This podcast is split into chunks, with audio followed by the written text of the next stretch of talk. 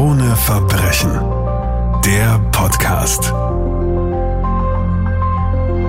Achte Folge der dritten Staffel von Krone Verbrechen mit Kriminalreporterin von der Kronenzeitung Martina Prewan. Hallo. Hallo. Wie schon bei der letzten Folge bleiben wir in Kärnten. Wir sind auf der Uni Klagenfurt. Eine junge Dame namens Julia lernt einen jungen Mann kennen, Helmut T. Sie verlieren sich wieder aus den Augen und im Jahre 2018 treffen sie sich wieder bei einem Fußballspiel. Der Sohn von Julia ist bei diesem Fußballspiel dabei und Helmut T. ist mittlerweile Schiedsrichter. Und die beiden verlieben sich ineinander. Es beginnt eine verhängnisvolle Affäre, Martina. Ja, also man muss auch dazu sagen, also die Leben der beiden sind völlig unterschiedlich mhm. verlaufen, seit sie sich damals auf der Uni kennengelernt mhm. haben. Also das ist über zehn Jahre zurück. Sie hat damals auf Lehramt studiert, mhm. äh, mehrere Fächer, wollte wie ihre Mutter Lehrerin werden. Bei ihr war es dann aber so, sie hat dann schon auf der Uni einen Studienkollegen kennengelernt, einen anderen eben, von dem ist sie dann schwanger geworden mit ihrem ersten Kind. Dadurch hat sie das äh, Studium unterbrochen. Dieser Mann wollte aber von ihr nicht weiter etwas wissen, ja. Sie hat dann das Kind alleine einmal äh, großgezogen, hat dann einen anderen Mann kennengelernt, einen Lkw-Fahrer, mit dem sie dann eine Beziehung hatte, eine wirkliche, also mit dem auch zusammengelebt hat und mit dem zwei Kinder bekommen hat. Dann ist aber auch diese Beziehung gescheitert. Also bis sie Helmut T. wieder getroffen hat, hat sie ganz normal äh, in einer Wohnung in Pfeffernitz gelebt mit ihren drei Kindern. Sie hat nicht gearbeitet, hat aber nebenbei ihr Studium wieder aufgenommen gehabt, mhm. ja. Das haben auch alle Nachbarn und so dann damals erzählt.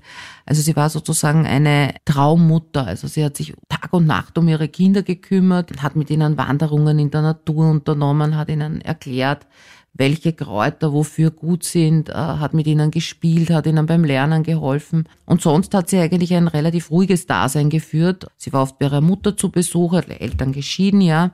Sie hatte auch gute Freundinnen, mit denen sie mitunter mal Kaffee trinken gegangen ist. Oder es waren ja auch Mütter, also mit denen sie dann mit den Kindern sich getroffen hat. Also sie hatte ein eigentlich sehr beschauliches Leben. Der Helmut T.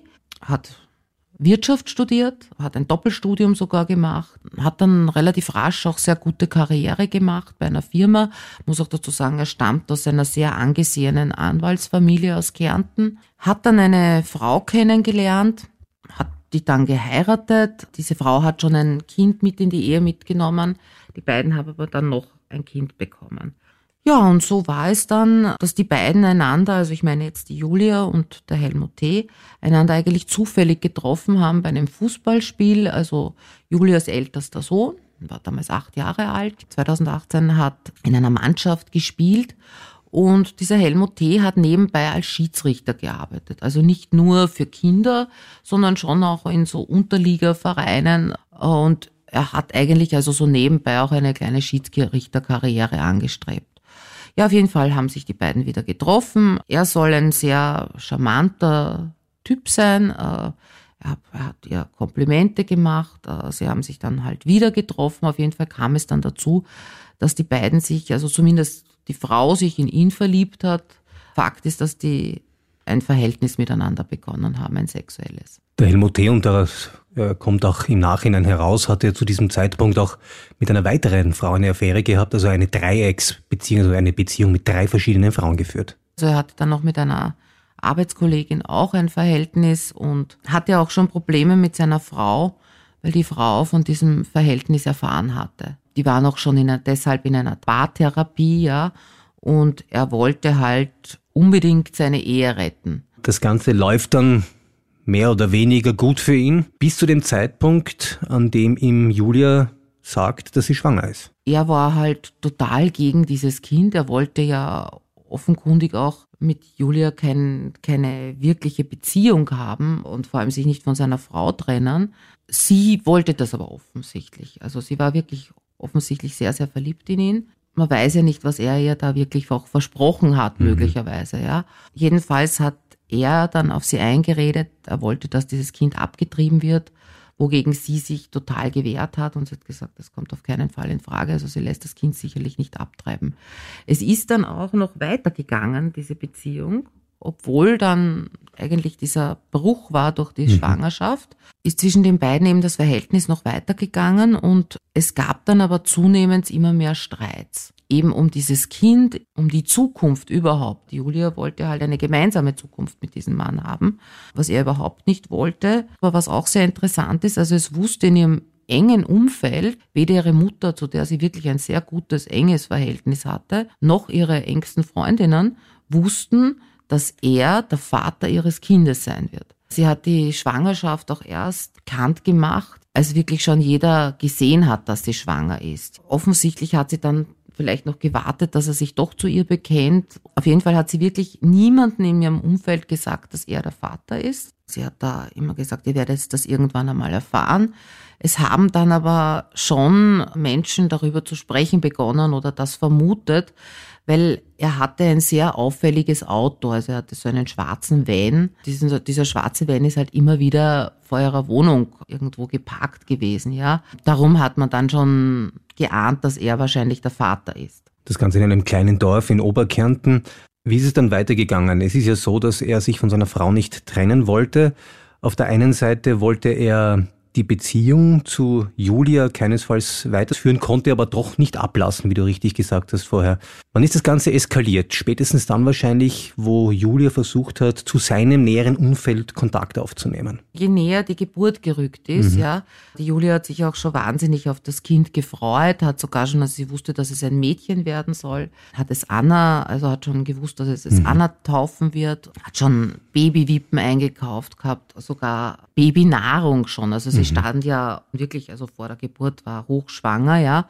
Und sie hat aber dann in den letzten Wochen vor der Tat hat sie halt auch immer mehr auch Druck auf diesen Mann ausgeübt. Also er wollte aus dieser Geschichte irgendwie raus, wollte nicht sich öffentlich zu diesem Kind bekennen, also wollte auch nicht die Vaterschaft anerkennen, hat ihr angeboten, ihr Geld zu geben, aber sie muss das alles geheim halten, also auch wirklich auch monatliche Zahlungen. Sie hat das alles abgelehnt. Das lässt sich deshalb auch so gut rekonstruieren, weil es gab einen Facebook-Freund in ihrem Umfeld. Sie hat über ihre Probleme über ihre, über ihre Schwangerschaft, also von wem dieses Kind ist, hat sie mit niemandem aus ihrem Umfeld gesprochen, aber sie hat über Facebook mit Menschen Kontakt gehabt, die sie persönlich eigentlich gar nicht gekannt hat. Ja? Und da gab es einen Mann darunter, dem sie, mit dem sie nächtelang gechattet hat, dem sie auch äh, sehr viel von diesem WhatsApp-Verkehr, mhm. den sie mit Helmut T. hatte, geschickt hat. Also sie hat Screenshots gemacht und hat das weitergeschickt. Darum wusste man schon zu einem frühen Zeitpunkt, was was sich da wirklich abgespielt hat. Es wurde dann ohnehin, wurden natürlich die Handys durchforstet. Aber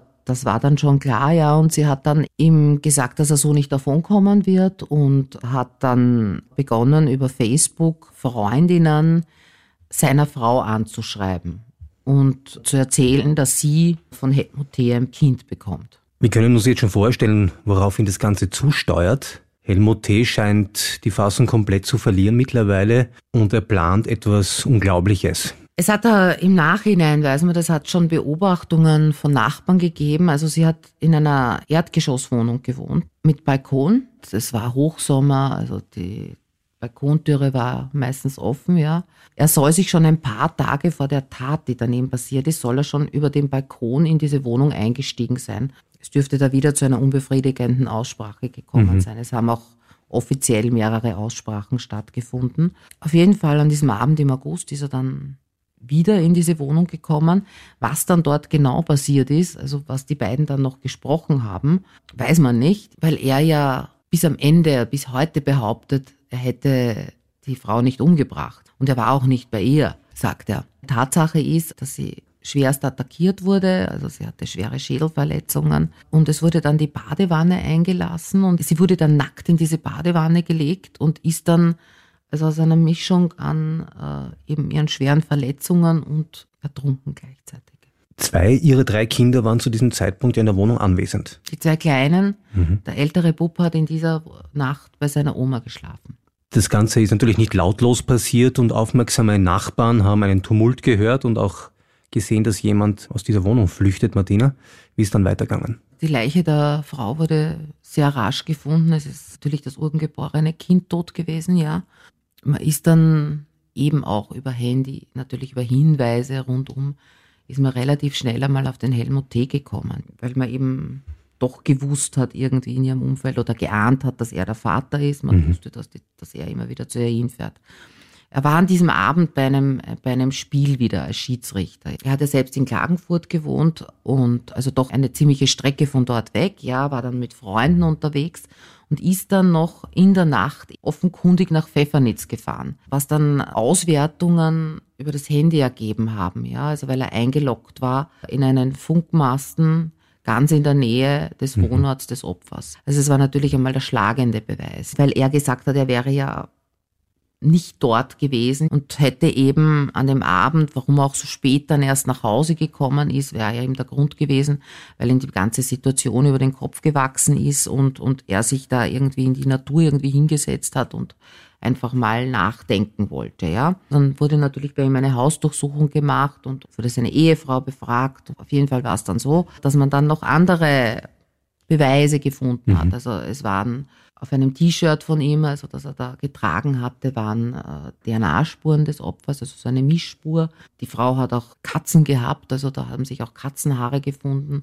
Auf Turnschuhen, die er da getragen haben soll, ja, hat sich Katzenstreu befunden. Mhm. aus der Wohnung. Es wurden dann immer mehr Indizien gegen ihn zusammengetragen. Und es kam dann eben auch noch raus, dass die Frau obwohl sie den Mann einerseits ja doch unter Druck gesetzt hat, aber auch Angst vor ihm hatte. Das hat nämlich auch dieser Facebook-Freund gesagt oder konnte das auch aufgrund dieser Nachrichten, die die beide beiden ausgetauscht haben oder auch aufgrund dieser Nachrichten, die zwischen dem Täter und dem Opfer geschehen sind. Also sie hat dann, sie hat sich dann schon ein wenig vor, vor ihm gefürchtet. Helmut T. wird nun der Prozess gemacht. Gibt er sogleich alles zu oder leugnet er zunächst? Nein, er gibt überhaupt nichts mhm. zu. Er hat bis zuletzt nichts zugegeben. Er hat gesagt, also es handelt sich um eine schreckliche Verwechslung. Sie muss von jemand anderem umgebracht worden sein. Er hat dann auch ins Spiel gebracht, dass sie andere Liebhaber hatte, also nicht nur ihn und dass da möglicherweise einer dieser Männer sie umgebracht hätte. Aber es, äh, das war jetzt auch äh, eine Behauptung, die vielleicht nicht ganz so klug war, weil man hat natürlich alles nachgeforscht und es hat sich da wirklich kein Hinweis auf einen anderen Liebhaber ergeben. Und es war dann einfach ein Indizienprozess und da gab es eben diese vielen, vielen Indizien und aufgrund derer ist er schuldig gesprochen worden und zu lebenslanger Haft verurteilt worden. Und er hat dann seltsamerweise sogar, eben obwohl er nie die Tat gestanden hat, hat er das Urteil angenommen. Was ist mit seiner Frau? Die war ja in diesem Prozess auch involviert und hätte als Zeugin aussagen sollen. Ja, also die Frau hat dann lange Zeit noch zu ihm gehalten, mhm. hat ihm auch vor der Polizei verteidigt und also wirklich sehr für ihn gesprochen. Sie dürfte sich dann von ihm im Laufe der Zeit, also wie dann auch immer mehr Indizien bekannt geworden sind und natürlich auch sehr viel bekannt geworden ist über diese Beziehung zwischen, zwischen dem Opfer und dem Täter, äh, dürfte sie sich dann nach und nach distanziert haben, weil sie hätte eigentlich als Zeugin der Verteidigung im Prozess auftreten sollen und das hat sie dann aber nicht getan. Der Mann wird nun zu lebenslanger Haft verurteilt, hat das Leben von Julia auf dem Gewissen und das Leben des ungeborenen Kindes, der Anna. Was ist eigentlich mit den drei Kindern von Julia, die noch da sind? Die zwei Jüngeren leben jetzt bei ihrem leiblichen Vater, der Lebensgefährtin mhm. des Mannes. Der älteste Bub lebt bei der Großmutter, also die zieht ihn auf. Es sind aber auch die anderen beiden Kinder öfters bei ihr. Und die Mutter des Opfers sagt halt, es lebt ihre Tochter in den Kindern weiter und sie will ihnen halt die beste Großmutter der Welt sein und dem ältesten Sohn jetzt die beste Mutter der Welt, weil sie hat jetzt die Rolle der Mutter übernehmen müssen. Martina Brewer, Kriminalreporterin der Kronenzeitung. Dankeschön. Danke. All diese Geschichten, die wir hier im Podcast in Krone Verbrechen besprechen, sind natürlich auch nachzulesen. Und zwar in den Magazinen Krone Verbrechen von der Kronenzeitung. Die letzte Ausgabe im Juli erschienen ist immer noch erhältlich. Danke fürs Zuhören und viel Spaß beim Lesen. Krone Verbrechen. Der Podcast.